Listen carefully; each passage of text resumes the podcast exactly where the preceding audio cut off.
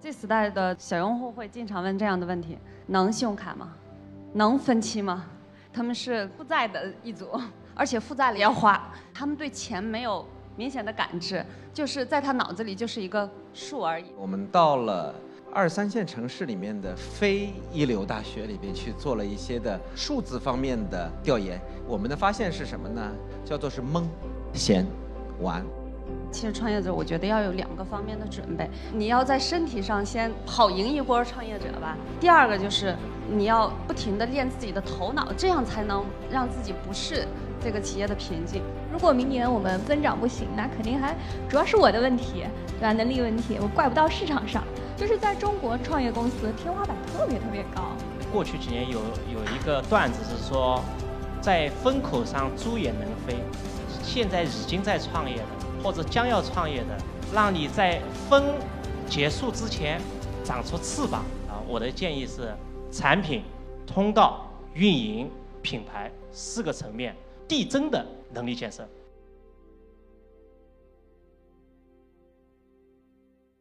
那第一个问题呢是说。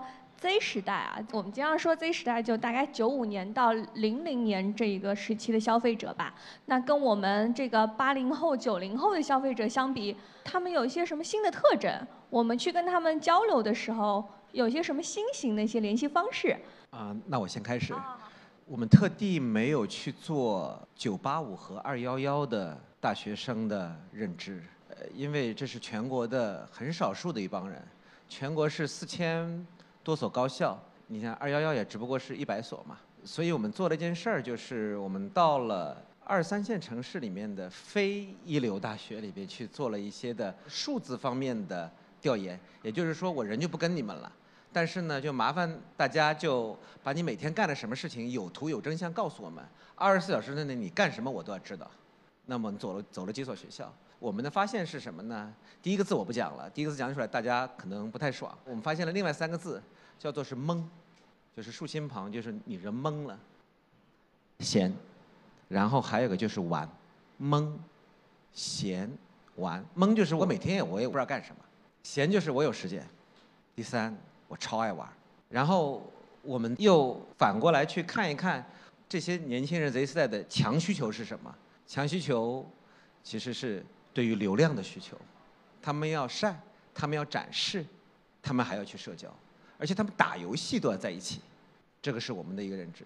那么，所以对他们的消费来讲，正如前面我们有提问的是一样，我们做跨境，我们就去解决他们的跨境的数据需求。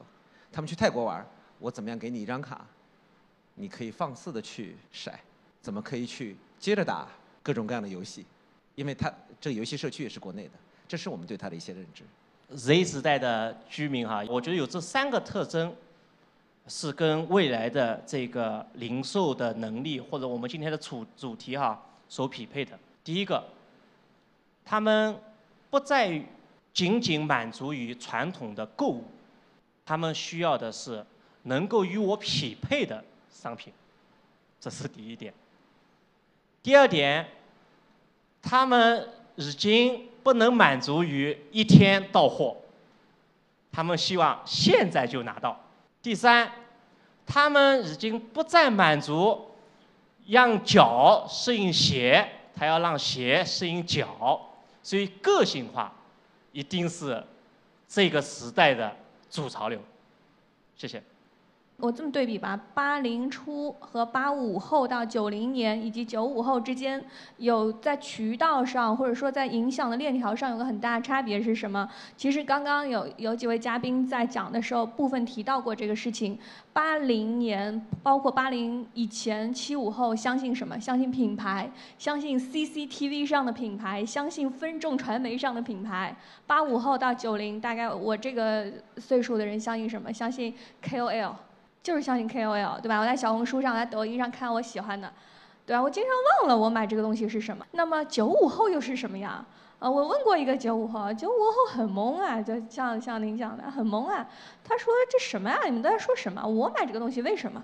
因为我的朋友也买了。”九五后的消费者不相信品牌，不相信 KOL，他们相信另一个消费者，这个是我们能看到的。为什么社交电商很火？为什么分享平台很火？本质上，我觉得都是人跟品牌之间的关系链条发生了一些变化。这个对我们去研究渠道、研究未来的增长都很有意义。啊，这个是我的一点小心得。